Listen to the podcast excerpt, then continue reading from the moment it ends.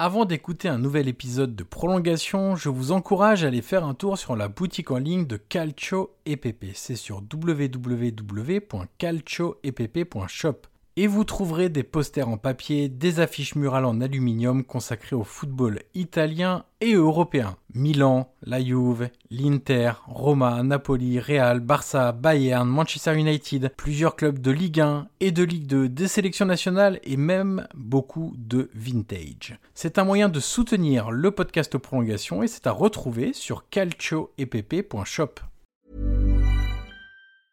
I'm Sandra, and I'm just the professional your small business was looking for. But you didn't hire me because you didn't use LinkedIn jobs. LinkedIn has professionals you can't find anywhere else, including those who aren't actively looking for a new job but might be open to the perfect role, like me. In a given month, over 70% of LinkedIn users don't visit other leading job sites. So if you're not looking on LinkedIn, you'll miss out on great candidates like Sandra. Start hiring professionals like a professional. Post your free job on linkedin.com/people today.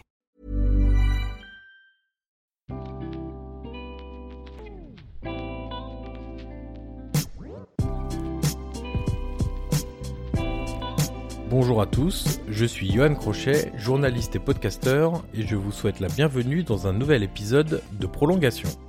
Prolongation est un podcast d'entretien où je rencontre des acteurs du football pour décrypter leur métier et découvrir ce qui les fait avancer au quotidien. Durant environ une heure, nous discutons de multiples sujets et de leur métier pour mieux le décoder. L'idée est très simple, donner des clés pour mieux comprendre le football avec ceux qui le font. Des entraîneurs, des préparateurs physiques, des formateurs, des recruteurs, des agents, des joueurs et beaucoup d'autres encore passeront derrière mon micro dans les prochaines semaines. Aujourd'hui, je reçois Laurent Nicolin, président du Montpellier Hero Sport Club. Nous avons évoqué le projet du club montpelliérain, sa volonté d'ancrer le club dans la modernité tout en conservant des valeurs familiales et son ambition pour le MHSC.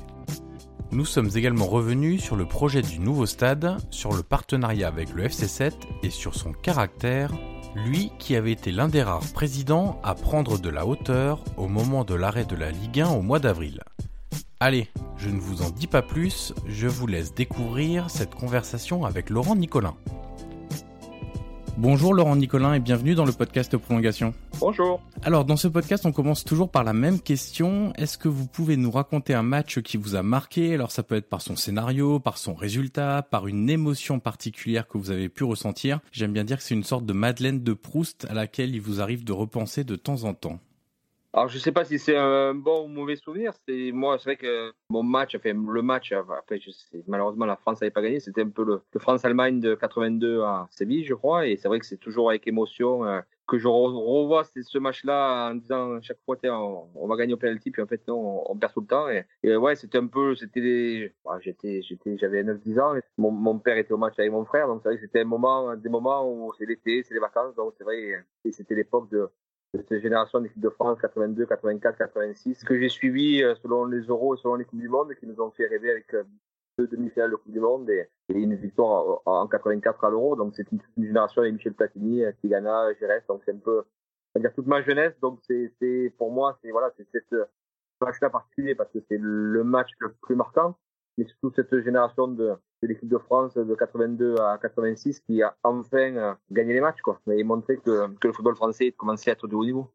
Vous faites partie des gens qui avaient plus de souvenirs liés à l'émotion procurée par un match que par un résultat? Parce que là, typiquement sur ce match-là, on est dans un résultat très négatif, vous l'avez dit, mais ce qui a marqué toute une génération, et vous en parlez, c'est pareil pour mon papa, c'est euh, l'émotion qu'a engendré cette rencontre, à la fois la joie, puis une énorme frustration à la fin de la rencontre. Ben, le football le fait. Je parle du football, après les autres sports aussi certainement, mais moi surtout le football doit, doit dégager de l'émotion. S'il n'y a pas d'émotion, s'il n'y a pas de, de passion, s'il n'y a pas de quelque chose qui, qui des scénarios un peu improbables, c'est- dans, ces situations-là que le sport et que le foot euh, dégage euh, quelque chose de magique et, et que tu te dis il n'y a que le foot qui peut procurer de telles sensations et de telles émotions. Après, bien sûr, tu retiens des, fois des, résultats parce que c'est des résultats marquants, tu as des, chiffres et, et selon que ça te touche ou pas, comme moi par rapport au club, je, vais être des fois plus dans le résultat. Mais l'émotion est quand même, bon, après, surtout quand tu es plus jeune, on va dire quand tu es plus jeune, tu t'arrêtes à certaines périodes, certains détails et, tu regardes ça avec euh, un œil peut-être moins professionnel parce que tu es encore jeune et tu pas trop là-dedans, mais tu as un côté, euh, ouais, c'est ça, tu passes un bon moment et c'est une belle fête. Alors on va parler d'émotion. Justement, on dit souvent que le football peut rendre fou, euh, même les plus calmes et les plus posés de, de ses acteurs. Alors je parle d'entraîneurs, de joueurs, de dirigeants de manière générale, qu'on peut perdre la raison à tout moment. Et vous, vous avez une image beaucoup plus posée. Qu'est-ce qui fait que vous parvenez à prendre un peu de, de hauteur? Et ma question elle est pas innocente. C'est lié notamment à votre attitude, votre position au moment de, de, la crise sanitaire. Alors très grave crise sanitaire que nous vivons toujours, même si le, le vrai pic est, est passé, où vous sembliez être l'un des rares présidents à ne pas jouer la carte perso et à prendre un peu de hauteur. On a l'impression que c'est quelque chose qui marque votre caractère. Euh, parfois, vous disiez, j'avais relu une interview, vous disiez, il y a des gens qui sans doute trouvent que je suis un peu trop lisse. Comment vous réussissez à prendre un peu de hauteur par rapport aux événements et à pas être toujours dans l'émotion? Quand c'est mon équipe, si vous ne me filmez pas dans le match, vous verrez que je suis, une bombe, je saute de partout, je vis le match à fond et, c'est passionnel après, des fois, il faut savoir quand même raison garder. C'est n'est que match de foot, c'est que certaines situations et il y a des choses beaucoup plus graves et, plus importantes dans la vie que qu'un match de foot. Donc, après, je sais pas, c'est peut-être lié à mon caractère, c'est peut-être lié à mon éducation, c'est lié à, à, à, plein de choses, mais c'est vrai que je suis pas quelqu'un qui aime me mettre en avant, je suis pas quelqu'un qui, qui aime être devant, devant beaucoup de monde. Ouais, je sais que je suis quelqu'un d'assez réservé, d'assez, d'assez renfermé sur moi-même, donc c'est vrai que des fois, euh, autant pendant le match, je vis des choses, après, c'est vrai que j'ai peut-être plus de mal à aller au milieu du terrain et d'aller saluer les gens parce que c'est, pour moi, j'estime que c'est pas mon rôle et que c'est pas moi de le faire. Moi, je suis un président, je suis là pour faciliter le maximum mes joueurs qui travaillent dans les meilleures conditions possibles pour avoir les meilleurs résultats possibles. Après, le reste, quand ils gagnent, c'est grâce à eux, c'est pas grâce à moi. Donc, donc, je me vois pas faire le tour d'un terrain parce que c'est pas mon caractère et que je vous dis pas qu'un jour je le ferai pas s'il y a quelque chose d'important. Mais c'est vrai que je préfère rester en retrait et analyser les choses. Mais ça, après, je suis le, dernier de la famille, j'avais un frère aîné, donc j'ai vu des choses qui font que voilà, je suis plus réservé. Je suis pas quelqu'un qui parle beaucoup, mais à la limite, quand je parle, c'est que j'essaye de dire les choses qui me semblent pertinentes et intelligentes. Donc, euh, parler pour parler, il y en a beaucoup qui savent faire que ça.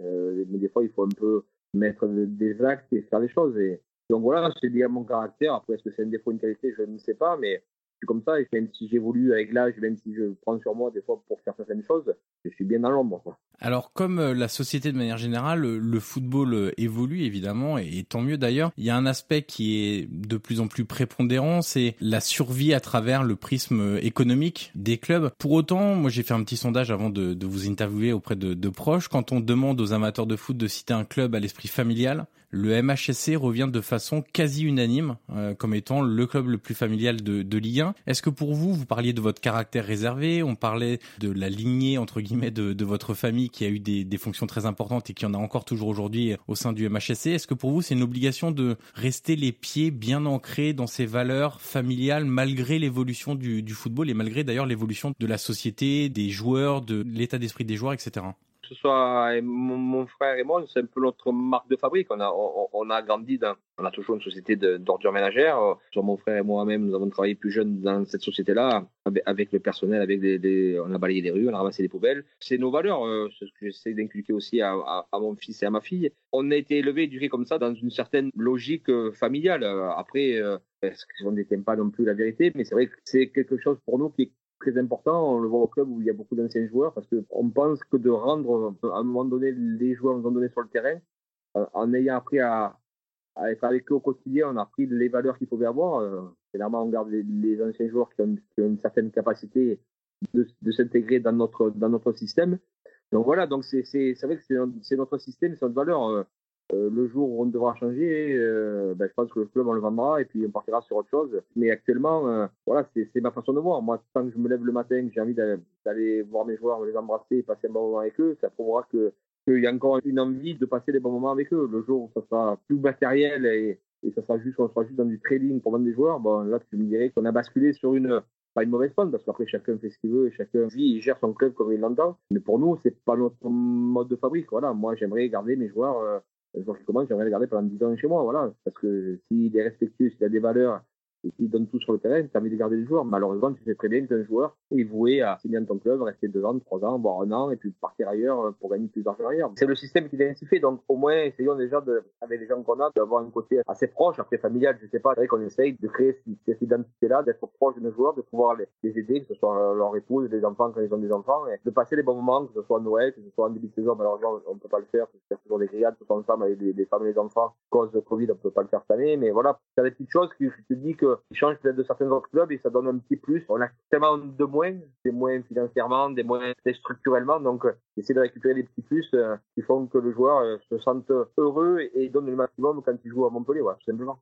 Alors je vais citer quelques noms de, de figures emblématiques et d'anciens joueurs encore présents au club, et vous allez vite voir où, où je veux en venir. Michel Mézi, conseiller, Bruno Carottier, directeur sportif, Michel Derzakarian, entraîneur, Pascal Baïs et Franck Risetto comme adjoint, Bruno Martini à la formation, Romain Pitot, entraîneur de la réserve. Réussir donc euh, cet alliage, entre guillemets, cette alliance entre tradition et modernité, ça passe par des personnes très précises à des postes clés. Est-ce que vous avez le sentiment que ce qui était possible autrefois, c'est-à-dire avec des joueurs des années 80, 90, peut-être début 2000, va être encore possible dans les années à venir, suivant justement cette évolution à la fois du football, des mentalités, etc. Est-ce que vous avez l'impression que des joueurs qui sont aujourd'hui dans votre effectif, euh, typiquement, euh, alors peut-être pas le plus emblématique comme Hilton, mais d'autres joueurs euh, pourront à l'avenir rester au MHSC, évoluer dans cette sphère-là familiale et, occuper des fonctions importantes? Ben, je, le souhaite ardemment et, je, je l'espère fortement. Donc n'y a pas de raison. Vous avez cité Romain Pitot, qui, était mon vice-capitaine, capitaine avant et vice-capitaine quand on a été champion de France, euh, donc en 2012, donc c'est pas non plus très vieux. Oui, là, actuellement,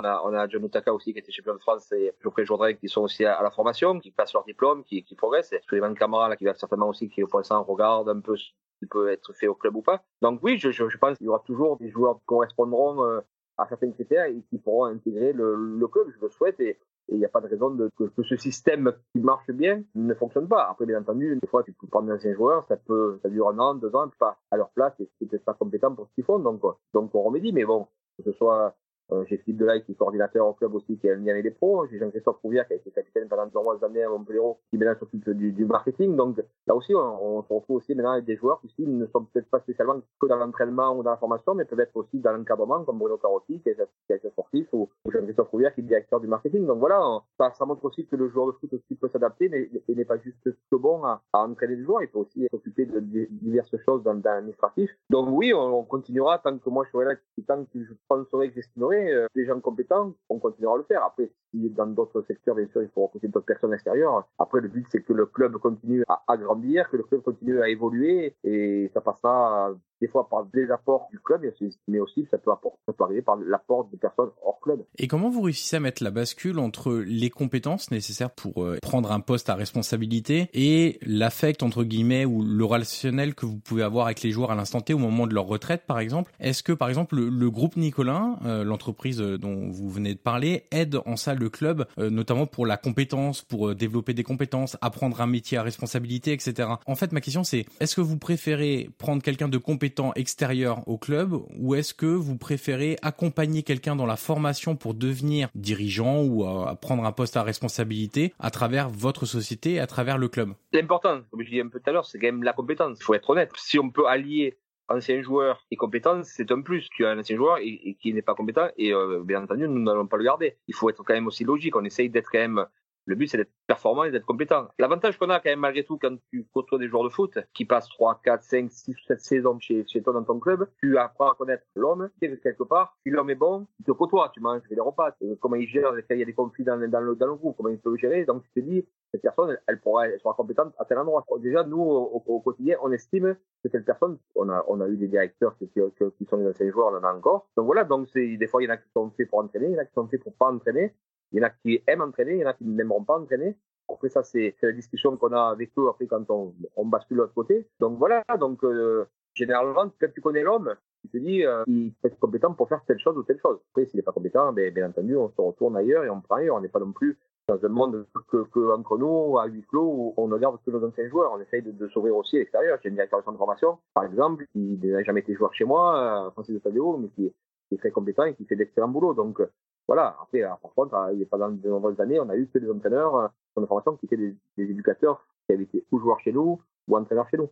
Bon voilà, mais ça, ça se fait au feeling, ça se fait quand tu sens les hommes. Puis voilà, puis à une époque, c'est vrai que quand tu connais les hommes, quand tu sens les hommes, ben Des fois, tu peux tromper, mais généralement, tu te trompes pas trop. Alors, entrer dans cette nouvelle phase de, de modernité, c'est réussir à avoir une vision à court, moyen et, long terme. Si on essaye de se projeter dans 5 ans, ce qui finalement dans le foot est plutôt du long terme, quels sont les deux trois objectifs que vous aimeriez accomplir avec le club? Alors, ça peut être très basiquement sportif, mais ça peut être aussi sur le plan de l'organisation, des structures, de la place du club euh, en Ligue 1, redécouvrir la, Coupe d'Europe. Quels sont les, les, objectifs principaux que vous aimeriez euh, accomplir et, et réussir et voir aboutir euh, dans les 5 ans ben dans les 5 ans, déjà, le principal, c'est qu'on soit déjà en Ligue 1. C'est la base euh, mathématique et physique du problème. Donc voilà, que, que le club, j'espère que dans 5 ans, dans 10 ans, sera toujours en première division de le projet sur les 4-5 ans qui arrivent qui est essentiel pour nous et qui est vital pour le club, c'est le projet du nouveau stade Louis Nicolin qu'on est dessus depuis 2-3 ans et, qui est proche d'aboutir, qui a été rabattu un peu par des nouvelles élections. Donc, le but c'est que le nouveau maire souhaite ardemment et, et toujours avec nous pour ce projet-là. Donc c'est de discuter, d'échanger, même si pour l'instant on n'est pas d'accord sur le lieu, mais, mais il y a une volonté politique qu'on puisse faire notre stade qui soit à 100% privé.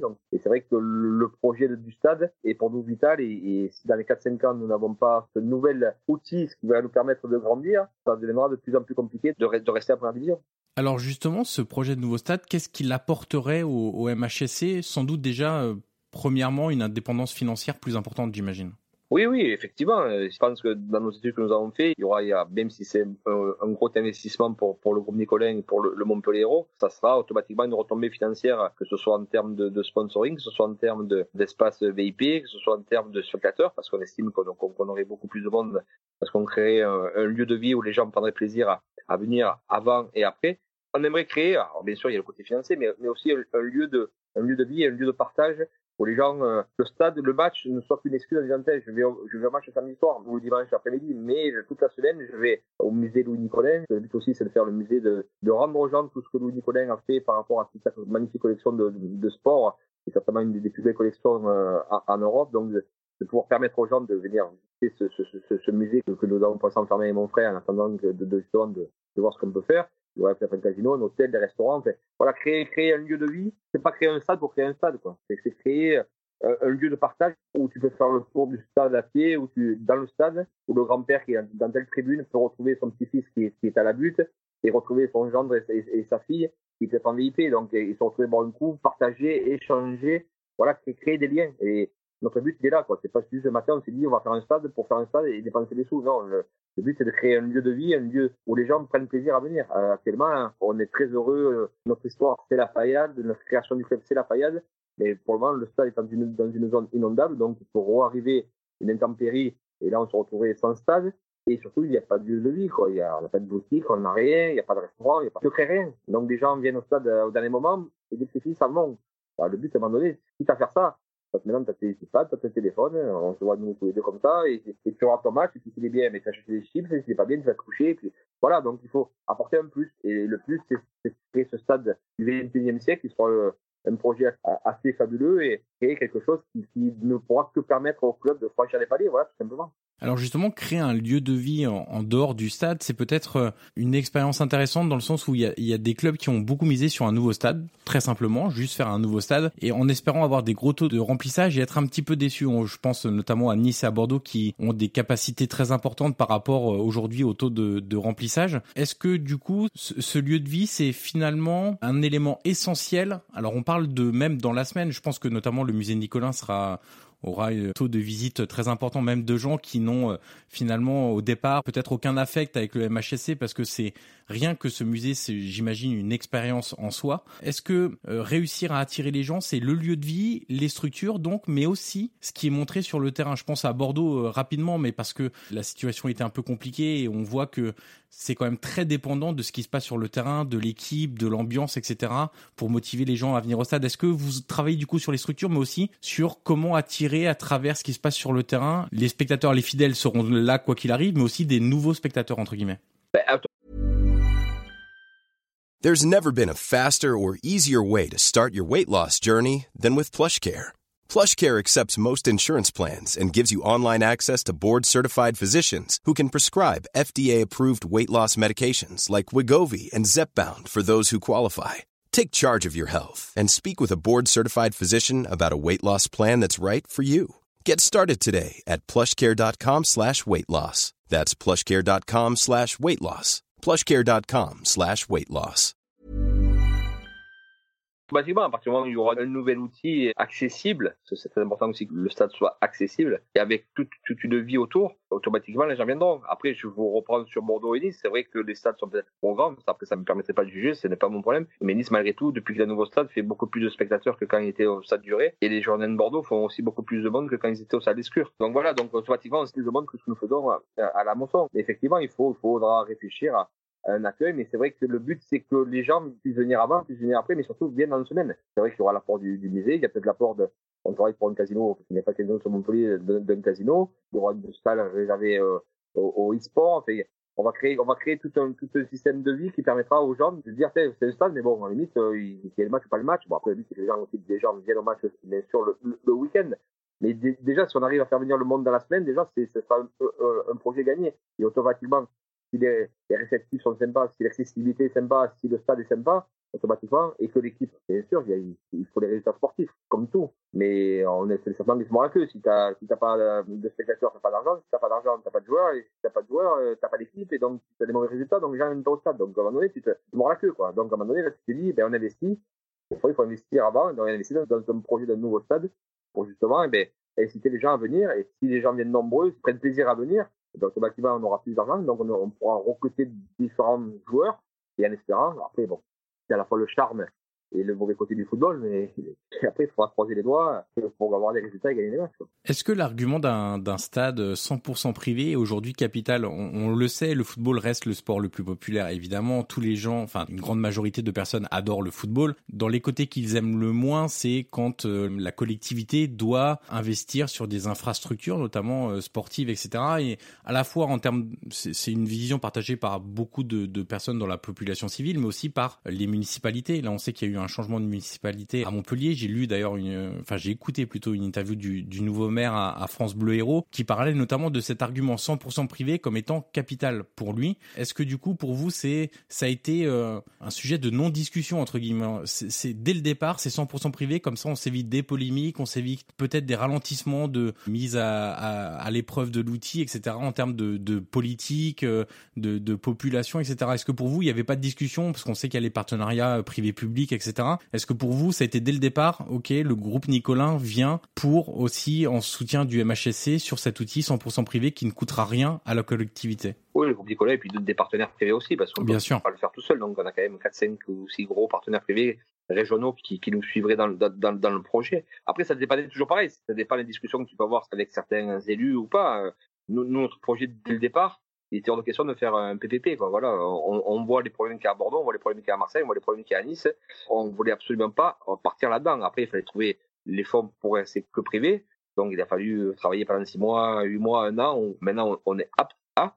Mais c'est vrai que, comme vous dites, nous, depuis le début, euh, enfin, depuis qu'on a acté nos, nos, nos, partenaires privés, on, on, partait sur un projet 100% privé. Après, demain matin, si une collectivité X ou Y, la région, le département, la métropole veut nous aider, on va pas, ils veulent nous donner de l'argent, on va pas leur dire non, hein, il faut pas non plus être euh, trop débile, quoi. Donc, s'ils veulent nous aider, ils nous aideront, mais sur notre principe, sur notre base, sur nos, nos plans actuels, euh, demain matin, notre dossier est fait, on nous donne un terrain, on appelle notre projet 100% privé, voilà, tout simplement, quoi. Nous, on n'a jamais dit, euh, on veut 80% en privé, 20%. Non, non, nous, c'était le projet, comme vous avez dit, il me semble le plus facile et pour passer le mieux possible, que ce soit un projet 100% privé. Voilà, tout simplement. Après, il y a toujours des gens qui disent non, mais ça coûtera quand même de l'argent à la collectivité parce qu'il faut faire ci, il faut faire mieux. Oui, bon, le tramway, c'est vraiment qui vais le faire, effectivement. Je vais bien faire beaucoup de choses, mais déjà, nous, nous, on, fait un projet 100% privé, on crée un stade, on va créer entre 4 000 et 5 000 emplois.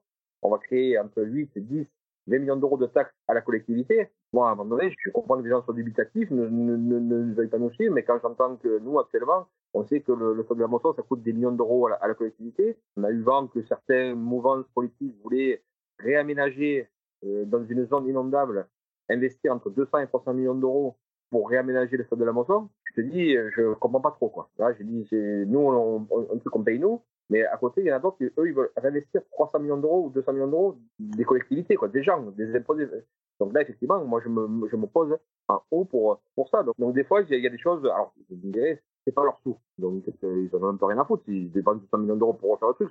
C'est pas nous, donc c'est pas grave. Hein. si même tu tapes dans sa poche, nous, je peux dire que le stade, on sait combien ça coûte, hein, on fera attention, on va faire de tout ce qu'il faudra pour, pour baisser, que ce soit le, le, moins cher possible. Donc, effectivement, bien avant les élections, on a dit, nous, c'est un projet 100% privé, et voilà, point. Après, après si les gens veulent nous aider, nous, nous aideront, mais nous, on est dans une optique de 100% privé. Alors je reviens un instant sur l'évolution du football. Vous avez signé un partenariat avec le FC7 euh, très récemment. On voit de plus en plus de, de, clubs de Ligue 1 signer ce genre de partenariat ou collaboration quand ce n'est pas carrément un rachat d'un club destiné à devenir un, un, club satellite, un club euh, souvent à l'étranger d'ailleurs. Quels sont les, les, contours du partenariat avec le FC7 et en quoi ça va vous aider au quotidien euh, du côté du MHSC Bon, je vais faire un petit crochet, ça c'est, on va dire c'est la France. Vous, vous avez dit qu'il y a des clubs qui racheté à l'étranger, donc c'est vrai que demain matin, moi, si je veux, je peux acheter un club en, Suisse, je peux acheter un club en, Belgique, je peux acheter un club en, Espagne, je peux acheter un club en Italie, mais je n'ai pas le droit d'acheter un club en France. Donc ça paraît quand même assez paradoxal, mais donc euh, donc l'idée c'était nous avec le FC7, c'était après on a beaucoup de clubs avec on a des partenariats tout ça, mais c'est vrai que l'idée du FC7 c'était un club, un grand club euh, français euh, des années 30, c'est un grand club des années 80, 70, 80 de deuxième division où on a fait de nombreux derbies au Beyrouth contre eux, et puis c'est quand même proche de Montpellier, il y a 25 km, on est quand même assez proche, on est Rolté avant tout, et les sept sont quand même ce toi Montpellier, Montpellier c'est toi, c'est un peu plus Borico, donc on est assez assez proches les uns des autres. Et l'idée, voilà, c'était de, pouvoir les aider à relancer déjà tout ce qui est au niveau de leur formation, au niveau des jeunes, qu'on a estimé que, des fois, on peut peut-être pas avoir tous les jeunes qu'on veut, mais on peut, des jeunes, des fois, qui font un certain niveau chez nous, peut-être n'arrivent pas à un certain niveau, mais les basculer au FC7 pour qu'ils continuent à grandir et à progresser, et puis si jamais ils sont meilleurs, peut-être de les récupérer. Donc, c'était la première phase, voilà, c'est de les aider tout ce qui est au niveau de la formation, après, on ne gère en aucun cas euh, l'équipe première, que ce soit l'entraîneur, tout ça. Euh, ils sont absolument autonomes et nous, on n'a pas notre mot à dire. Bon, fait, si on peut discuter, échanger quand on veut prêter des joueurs. Le but aussi, c'était de prêter peut-être des jeunes joueurs de chez nous. Au lieu de jouer à National 2, peut-être de jouer à National 1. C'est quand même plus, plus intéressant aussi pour qu'ils s'aguerrissent, pour qu'ils progressent et qu'ils grandissent. Donc voilà, donc le partenariat a été mis en place euh, depuis janvier-février quand ça se met en place, ça se met un peu en place cette année, où, on aura un responsable de la formation qui sera sur place tous les jours. Et, voilà, c'est essayer de refaire grandir le SS7, et puis voilà, peut avoir des connexions, euh, des interconnexions entre les, deux clubs, et nous les aider quand on peut les aider, et eux puissent nous aider quand on peut nous aider. Voilà, et, on est dans un climat de confiance. On a un très bon rapport avec euh, M. Comen, qui est le maire de, le maire de, de cette qui a permis justement ce rapprochement. C'est grâce à lui qu'il y a eu ce, rapprochement il a validé, parce qu'il aurait pu dire non, je suis opposé que vous vous rapprochez de mon club. Donc voilà, donc pour ça, on, travaille en bonne intelligence et j'espère que c'est quelque chose qui ne peut que monter en puissance sur les années. Alors, euh, on parlait d'un nouveau stade, on a vu aussi des investissements importants sur le sur le sportif, investissements économiques. Vous paraissez être un, président très ambitieux. Euh, c'est quelque chose qui marque notamment votre présidence. Comment vous Alors là, on parle peut-être un peu plus de management. Comment vous réussissez à emmener tout le monde avec vous? Alors, je parle autant du sportif. On sait que les footballeurs et même les entraîneurs globalement sont des gens assez ambitieux, mais aussi dans l'administratif. Comment vous réussissez à emmener tout le monde derrière vous sur un projet très ambitieux, les convaincre d'aller chercher le moindre petit détail qui peut faire la différence et permettre au MHSC d'être encore plus grand C'est la gestion humaine que je au quotidien. Vous savez, ça va faire euh, entre président d'association, président délégué ou président, ça fait maintenant, ça, je crois que j'attaque ma 20e saison cette année, donc je suis pas la peine six semaines, donc je, je, commence un peu à, connaître les rouages et, le système. Après, on va dire que depuis trois ans, j'ai peut-être plus les, malheureusement, plus les mains pour faire euh, que je me semble le, meilleur pour le club. Des fois, c'est pas n'était peut-être pas sur les mêmes longueurs d'onde des fois avec mon père, mais bon, malheureusement, il est plus là et, il nous manque énormément. Mais je sais pas, j'essaye de gérer le club au mieux, j'essaye de, de faire ce que je ressens qui, qui est bon pour le club. C'est pas de, vous savez, peut-être que je terminé 15 cette saison et qu'on va dire que je suis une grosse burne et que, que j'ai pas bien géré, que je suis pas bon. Donc, euh, au football, il faut avoir beaucoup d'humilité. Euh, il faut partir avec beaucoup d'ambition. Effectivement, je suis ambitieux parce que je, je veux que mon club aille le plus haut possible avec les moyens qu'il a. C'est relatif aussi après quand j'ai dit ça parce qu'on euh, n'a pas les mêmes budgets que certains. On a le 11e ou 12e budget de Ligue 1, donc bon après il faudra le peaufiner, il faudra bien le revoir tous parce qu'avec les droits télé qui augmenté. Mais le but voilà, c'est de faire de faire progresser mon club. Après, il faut être humble parce que le football va très vite.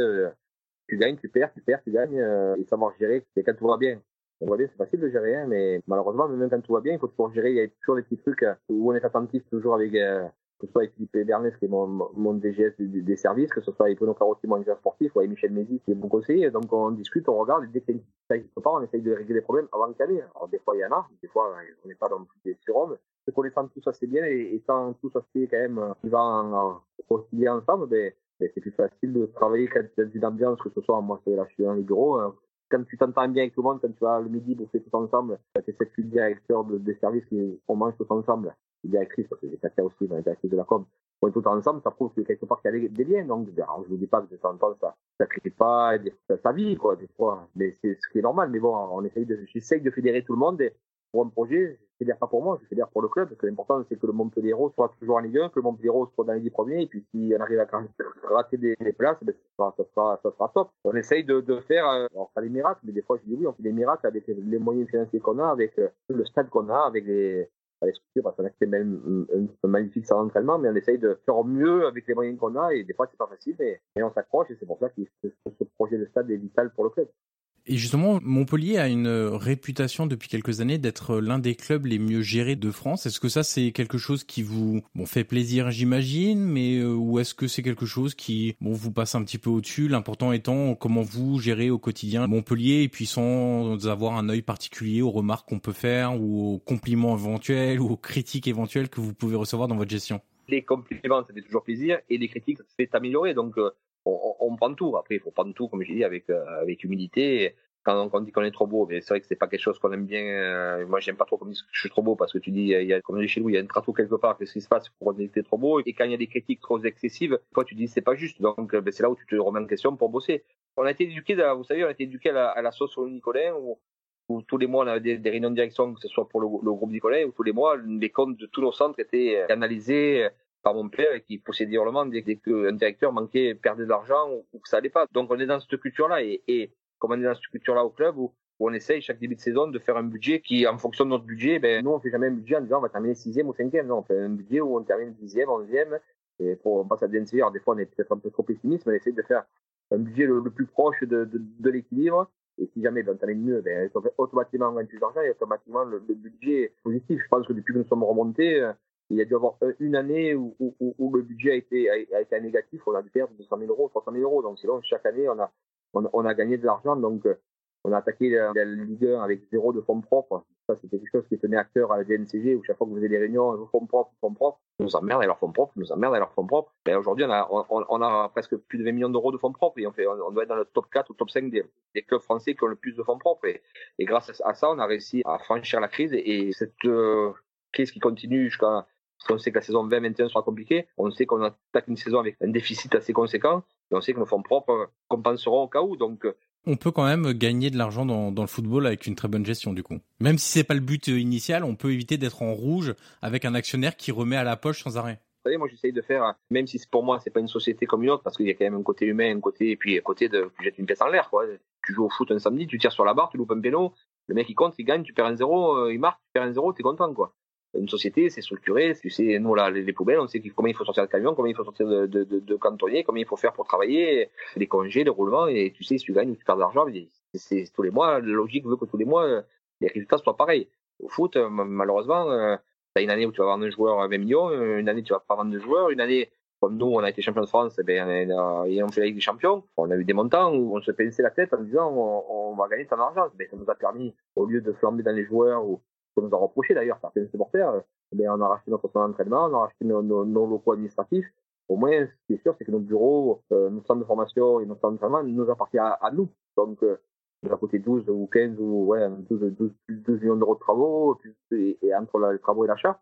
Mais au moins, on sait que c'est à nous, on a pu faire ce qu'on voulait, on peut gérer comme on veut et c'est à nous, donc c'est pas négligeable. Donc euh, oui, on peut gagner de l'argent, on peut en perdre beaucoup. Semblant, oui, tu peux gagner de l'argent. Après, c'est pas pas non plus euh, la vérité d'eux, mais nous on gagne de l'argent depuis depuis alors des fois on gagne que dalle, des fois on gagne beaucoup, des fois on gagne un peu. Et après, sachant, il faut se rappeler que quand tu gagnes euh, peut-être 5 millions, il faut payer quand même 36% d'impôts, il faut quand même payer donc quelques temps, l'État est content parce qu'on paye quelques impôts l'État, donc c'est pas négligeable. Et puis après ce que les gens comprennent pas, c'est qu'après, quand l'exercice est fini, euh, tu payes tes impôts, il reste ça, ça rentre dans les fonds propres, et puis après, tu repars une nouvelle saison tu retires un trait, tu repars à zéro, et là, il faut recréer, il faut recréer de la, de la valeur comme toute société. Des fois, les gens, ils se disent, ouais, Nicolas, il a pris, il a pris des sous et transferts. Je sais pas bien, je suis peut-être pas là, je suis peut-être au Bahamas, effectivement, mais je suis toujours là, et puis, je me prends dans ma poche à moi, je ne vois pas trop l'intérêt, quoi, parce que s'il y a des problèmes financiers, c'est moi et mon frère qui mettons les sous, c'est le groupe Nicolas qui, enfin, la holding, Nicolas, pas le groupe, pardon, la holding, qui mettra les sous pour aider le club.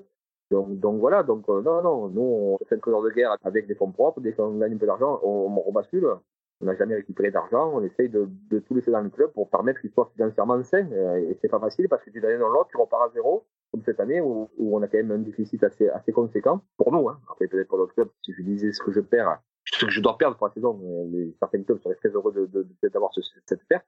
Mais pour l'instant, oui, on parle sur un exercice, un exercice négatif. Donc, c'est, c'est pas trop notre, ça n'empêche pas de dormir pour le moment, mais, mais, mais dans quelques temps, oui.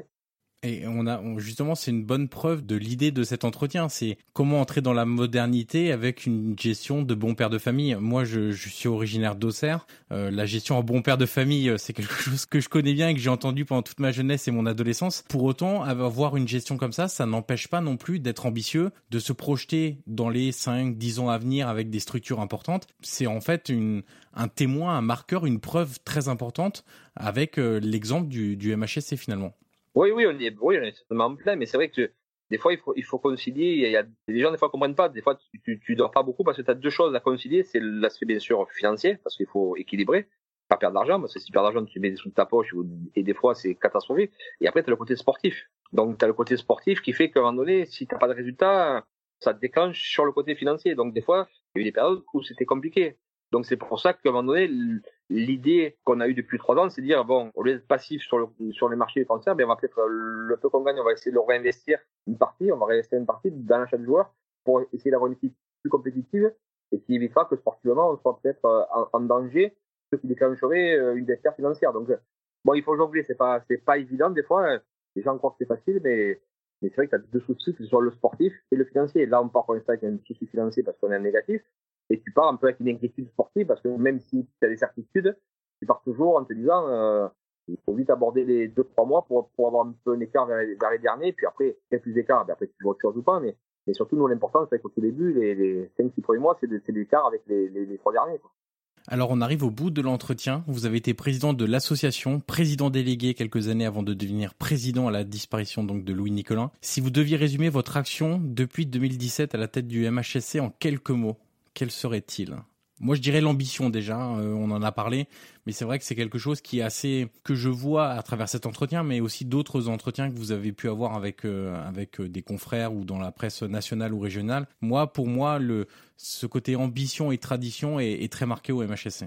Oui, oui, certainement. la tradition, surtout, oui, c'est de toujours savoir d'où on vient, parce que je pense que c'est important de savoir d'où on vient pour savoir où on va, quoi, parce que les gens qui vivent pas leur passé, alors il faut pas, bon ça c'est le passé, mais il faut, c'est la base de la vie de, savoir d'où on vient pour savoir où on va. Après la mission, on a toujours la mission. Moi, je suis quelqu'un de gagnant, un battant, donc j'ai envie de, gagner des matchs. Alors des fois, ça, ça m'enrage, mais oui, oui, oui, oui, l'ambition. Après, euh, une ambition toute relative en fonction de mon budget, parce que euh, malheureusement, je je ne pourrais pas être champion, je pourrais pas être second, je pourrais pas être troisième, donc après quatrième, cinquième, pourquoi pas, mais ça sera quand même compliqué aussi. Mais mais oui, l'ambition et puis après vivre une aventure humaine, quoi. C'est aussi important de de vivre une aventure humaine, que ce soit avec les gens de mon staff administratif et, et avec mon joueur, avec mes joueurs et, mon staff euh, et mon staff euh, garçon quoi. C'est il y a les filles aussi, mais c'est un tout quoi. C'est l'aventure humaine est quand même importante parce que quand t'as envie de te lever le matin pour te battre, des fois t'as pas le moral, t'as pas l'envie, mais, il faut trouver la pêche et la force parce que parce que on est un club euh, moyen plus et si à un moment donné, il n'y a pas l'envie, il n'y a pas la passion, il n'y a pas le,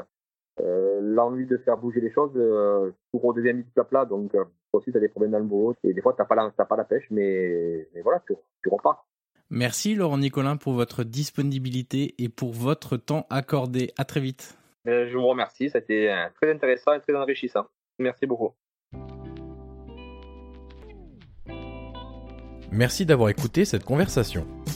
Le podcast Prolongation est disponible sur l'ensemble des plateformes audio comme Apple Podcast, Google Podcast, Spotify ou encore Deezer. N'hésitez pas à mettre les 5 étoiles sur Apple Podcast si vous avez apprécié le contenu de cette interview, c'est en effet une étape très utile pour faire découvrir ce podcast au grand public. Vous pouvez également me suivre sur les réseaux sociaux et tous les liens sont dans la description de cet épisode. Je vous dis à très vite pour une nouvelle conversation autour du foot.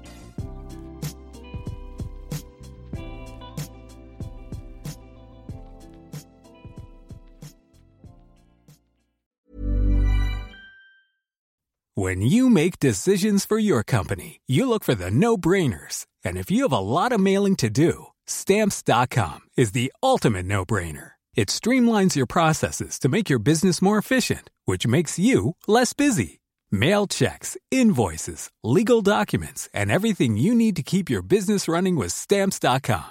Seamlessly connect with every major marketplace and shopping cart Schedule package pickups and see your cheapest and fastest shipping options from different carriers with rates up to 89% off USPS and UPS rates. And with the Stamps.com mobile app, you can take care of mailing and shipping wherever you are. Make the same no-brainer decision as over 1 million other businesses with Stamps.com. Sign up with Code PROGRAM for a four-week trial, plus free postage and a free digital scale. No long-term commitments or contracts. That's Stamps.com. Code PROGRAM.